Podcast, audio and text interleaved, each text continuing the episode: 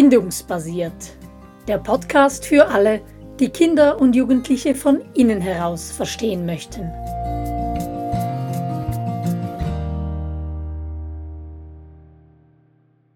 Emotionen verstehen.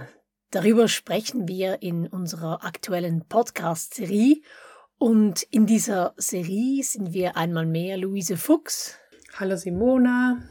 Ja, und ich, Simona Zell. Wir möchten in dieser Folge den drei Gesetzmäßigkeiten in Sachen Emotionen auf die Spur gehen und die beleuchten. Also die Gesetzmäßigkeiten, die es zu beachten gilt, wenn uns emotionale Gesundheit und auch emotionale Reife am Herzen liegt. Und während wir das letzte Mal davon gesprochen haben, dass Emotionen in einem ersten Schritt mal ausgedrückt werden müssen, also dass sie nach Ausdruck streben, geht es jetzt heute in dieser Folge darum, dass Emotionen in einem zweiten Schritt nach Bewusstwerdung streben. Ja, und Luise, an dieser Stelle macht es vermutlich Sinn, auf den Unterschied zwischen Emotionen und Gefühlen einzugehen. Ja, das mache ich gern. Der im Neufeld-Ansatz gehen wir, gibt es einfach diese Unterscheidung oder wird davon ausgegangen, damit wir eine gemeinsame Sprache haben. In anderen Richtungen gibt es da, ähm, also wird es manchmal anders besetzt, aber hier gehen wir davon aus, dass Emotionen all die Dinge umfassen, die uns nicht bewusst sind, die, wie wir beim letzten Mal gesagt haben, auch mit Säugetieren teilen, was und was hormonell in uns passiert, was chemisch in uns, in, in uns passiert, was auch motorisch vielleicht in uns passiert, wenn eine Emotion durch unseren Körper geht. Und das Gefühl im Unterschied ist das, was uns davon bewusst ist.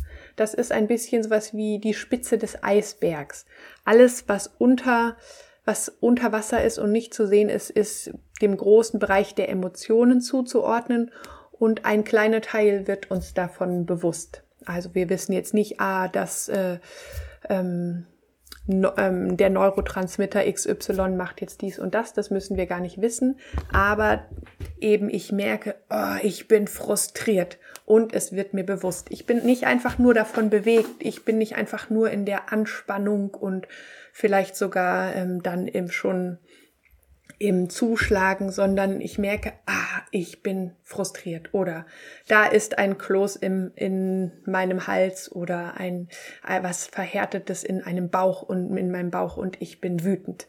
Also dieser Schritt und der ist riesig und das ist das, was uns im Grunde als Menschen zu zivilisiertem Verhalten, also zivilisiertes Verhalten ermöglicht in einem ersten Schritt.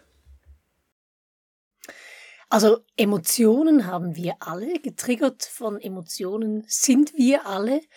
Emotionen geschehen uns einfach und die möchten ausgedrückt werden. Und unser Job jetzt als Erwachsene mit unseren eigenen Emotionen und als Erwachsene mit den Kindern und Jugendlichen, die wir begleiten, ist es, diese Emotionen, um jetzt beim Eisberg zu bleiben, über die Wasseroberfläche zu bringen und sie ins Bewusstsein zu bringen, weil nur da können wir in eine Beziehung gehen mit ihnen und nur da können sie auch den Job machen, den wir ja das letzte Mal beschrieben haben, den Job, den sie auszuführen haben, um uns eben als Menschen reifen zu lassen. Und du hast das jetzt schon schön beschrieben. Da gibt's ja wie zwei Schritte. Es gibt den Schritt der Sprache, der Benennung, der uns hilft, über die Wasseroberfläche zu kommen. Also der Kloß der im Bauch ist, der eben vielleicht Alarm ist, ah, ich bin alarmiert oder ah, ich bin frustriert.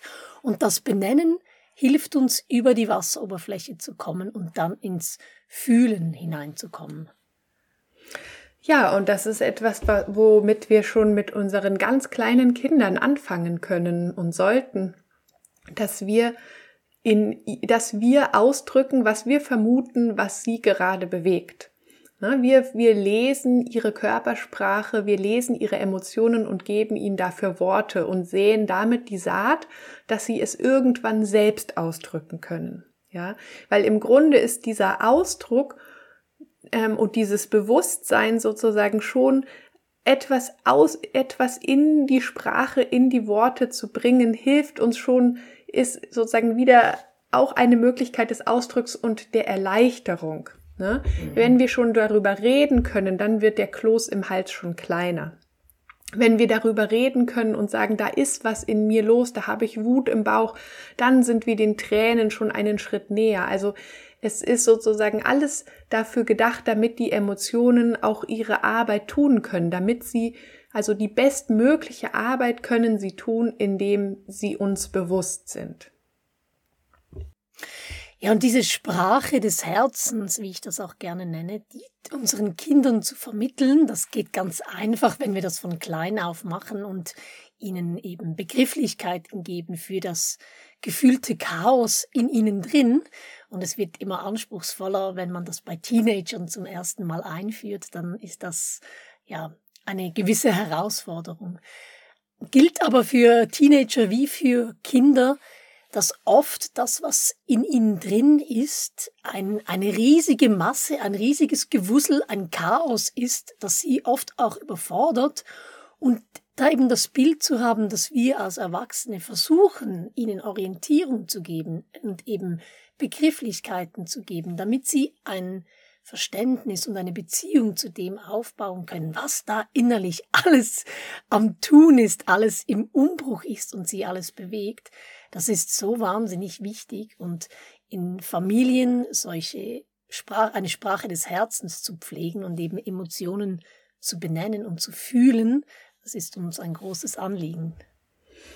Ja, wie gesagt, das äh, beginnt schon ganz früh und wenn wir unserem Kind eben sagen, ah, du bist jetzt so frustriert und ah, das ärgert dich jetzt und ah, du hättest es gerne anders gehabt. Also, dass wir einfach uns einfühlen, anbieten, Worte geben, vielleicht in Büchern mit in Büchern besprechen, wie sich jemand gerade gefühlt hat. Also, dass wir das sozusagen kontinuierlich anbieten und Worte vermitteln, auch auch gern sowas wie du bist frustriert, weil Frustration ist einfach der viel treffendere Begriff. Wut und Ärger sind schon die Sachen, die dann oben drauf kommen. Aber Frustration ist einfach dieses, diese Uremotion, dass wir uns vielleicht auch trauen, komplizierte Worte zu nehmen, die es aber einfach viel besser treffen. Du bist frustriert, du bist alarmiert. Also, dass wir einfach schauen, was, oder auch einfach, was für uns sich stimmig anfühlt. Natürlich muss es echt und authentisch sein. Aber dass wir gleich sozusagen dem Kind diese Emotion vermitteln und nicht schon das, was dann zum Beispiel schon Schuldzuweisungen und, ähm, und, und Scham oder sowas so beinhaltet. Ich fand es mal sehr hilfreich, ähm, diesen einen Punkt aus der gewaltfreien Kommunikation zu übernehmen wo es ja auch um die Gefühle geht und die unterscheiden auch ziemlich so, dass es Gefühl, Gefühlsworte gibt, die viel mit Scham und Schuld und, ähm, und, und kopfigen Gedanken zu tun haben, dass wir sowas weglassen, sondern mehr zu diesem emotionalen Erleben zurückfinden. Und diese, da gibt es so eine Liste der Emotionen, die nennen das Gefühle in dem Fall dann auch. Und ja, ähm, das, das fand ich sehr, ähm, sehr bereichernd, einfach auch ein bisschen so eine Unterscheidung zu machen und unserem Kind möglichst sowas zu vermitteln. Ja, weil das dann eben nicht beschämt ist oder nicht mit Schuld aufgeladen ist. Frustration heißt, irgendwas läuft nicht, wie ich es gerne hätte. Und wenn wir uns darauf achten, dann ist das am Tag mehr als ein Ding. Das sind viele kleine Dinge, die wir uns anders wünschen würden. Und wenn wir das ähm, so benennen, dann hilft es unseren Kindern eben ganz unbelastet in, einen, in eine Beziehung zu gehen mit ihren Emotionen. Und du hast es vorhin auch schon erwähnt, es gibt unzählige Möglichkeiten mit Kindern und auch mit Jugendlichen über Gefühle zu sprechen, die in den Vordergrund zu stellen. Alle Bücher, alle Filme, da geht's immer um Emotionen. Und wenn wir das in den Vordergrund stellen, auch was wir selber fühlen. Natürlich nicht, wenn es Gefühle sind, die unsere Kinder in uns triggern und die vielleicht schwierig sind. Aber wenn wir all das in den Vordergrund stellen und mit dieser Brille der Emotionen durchs Leben laufen, dann gibt es unzählige Möglichkeiten, um das zu üben. Und etwas, was mir an diesem bindungsbasierten Ansatz so gut gefällt, Es geht eben nicht darum, die Emotionen im Griff zu haben. Das klingt nämlich sehr nach Unterdrücken oder zumindest in der Hand zerdrücken und im Griff haben. Wir gehen davon aus, dass unsere Emotionen gefühlt werden müssen. Die müssen ausgedrückt werden. Die müssen Raum bekommen, benannt werden und dann gefühlt werden. Und erst dann, erst dann können wir in einen Umgang mit ihnen gehen und sie, darauf gehen wir in der nächsten Folge dann ein, sie eben auch ausbalancieren. Und ganz besonders äh, schön finde ich, dass wir gar keinen Plan haben müssen, sondern wenn wir einfach nur das machen, was die Natur vorgesehen hat für Emotionen, dann begeben wir uns sozusagen auf einen Weg, der sich selbst trägt. Nämlich, wenn ich einfach nur sage, oh, du bist gerade traurig und, ähm, und, und ja, das hat dich so frustriert und was weiß ich. Also wenn wir einfach Worte da finden, unser Kind begleiten und es zu den Tränen findet, dann wird die Lösung von ganz alleine nach diesen Tränen kommen. Und ich brauche keine Lösung davor. Ich muss einfach nur dafür sorgen, dass es ausgedrückt wird, dass es mir bewusst ist. Und dann kommt es von ganz allein. Also das ist das Schöne, dass wir sozusagen nur manchmal braucht sozusagen wie die Natur eine helfende Hand, so dass wir, dass es, dass wir wieder auf dem richtigen Weg sind und dann zeigt es sich von alleine. Da wären wir dann wieder bei der Hebamme, nicht wahr, Luise? Du bist ja Hebamme. Ja. Dass wir dem einfach eben helfen, das zu gebären, diese, diese Sprache oder auch diese Emotionen.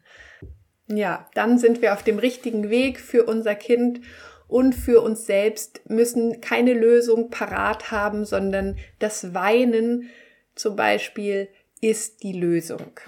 Mhm. Und die, das, was ganz praktisch nötig ist, kommt dann danach. Und erwähnen möchte ich auch noch, wenn wir jetzt über diese Bewusstwerdung sprechen, dass sich der eigenen Emotionen bewusst zu werden, also sie zu benennen und zu fühlen und über die Wasseroberfläche zu holen, um beim Eisberg zu bleiben, das ist etwas sehr Verletzliches.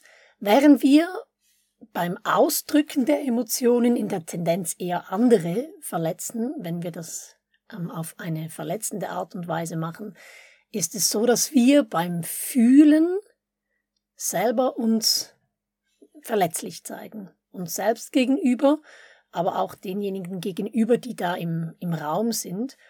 Und da ist es so wichtig, dass wenn wir Erwachsene unsere Kinder und Jugendlichen an der Hand nehmen auf diesem Weg, dass wir den Raum sicher gestalten und eine, eine große Einladung aussprechen, eine großzügige Einladung für das, was da rauskommt aus dem Kind. Also, dass wir da nicht mit Beschämen oder mit Lösungsvorschlägen für schwierige Emotionen oder irgendwelchen Lektionen, die wir erteilen können, aufwarten, sondern dass wir da wirklich einen sicheren Raum schaffen, weil es eben sehr verletzlich ist. Gefühle können verletzt werden. Ja, und gleichzeitig ähm, können sie auch eine ganz große Nähe mhm. schaffen. Das, was uns vielleicht ähm, so entfernt hat von dem anderen, dieses, diese vielen Emotionen, das Chaos. Und wenn es dann ins Bewusstsein kommt und ich höre, ah, du bist traurig und, und da bist du frustriert und das hat dich erschreckt und so weiter, dann kann mein Herz wieder aufgehen und, und wieder Verbindung möglich sein. Das hat so, ist so diese beiden Seiten, aber bei, aber das braucht, wie du schon meintest, ein weiches Herz von dem, der die Emotionen aufnimmt des anderen. Ja, dieses weiche Herz zu bewahren, das ist ja so der, einer der großen Kernpunkte in, in dem bindungsbasierten Ansatz. Unser weiches Herz zu bewahren, um unsere Kinder gut begleiten zu können und ihr weiches Herz zu bewahren, dass sie sich uns anvertrauen, dass sie sich uns zeigen, so wie sie sind. Ja, und das, was du jetzt erwähnt hast, das finde ich eben ist auch so etwas Urmenschliches, oder? Nur Menschen können ihre Emotionen benennen und fühlen, soweit ich weiß. Emotionen teilen wir mit Säugetieren und einem Mensch, der seine Emotionen benennt und sie fühlt, dem kann ich nahe sein, da kann ich mich verbinden. Das ist etwas Urverbindendes. Einem Menschen, der emotional getriggert ist, um sich schlägt, wie auch immer verbal oder mit den Fäusten, der innerlich einfach aufgewühlt ist, da ist es schwierig, in Verbindung zu gehen. Aber da dieses, dieses Benennen und dieses Fühlen, das schafft sehr viel Nähe. Und das ist ja ein wunderbares Schlusswort und dann auch eine Überleitung, weil das ist ja noch nicht das Ende der Fahnenstange, wenn wir darüber sprechen, emotionale Gesundheit oder emotionale Reife zu erlangen. Die nächste Folge, die geht dann eben darum, dass sich das Emotionen eben auch nach Balance, nach, nach einem Ausgeglichenheit streben. Und da freue ich mich schon, mit dir da einzutauchen, Luise. Ja, ich mich auch. Bis zum nächsten Mal. Tschüss. Tschüss.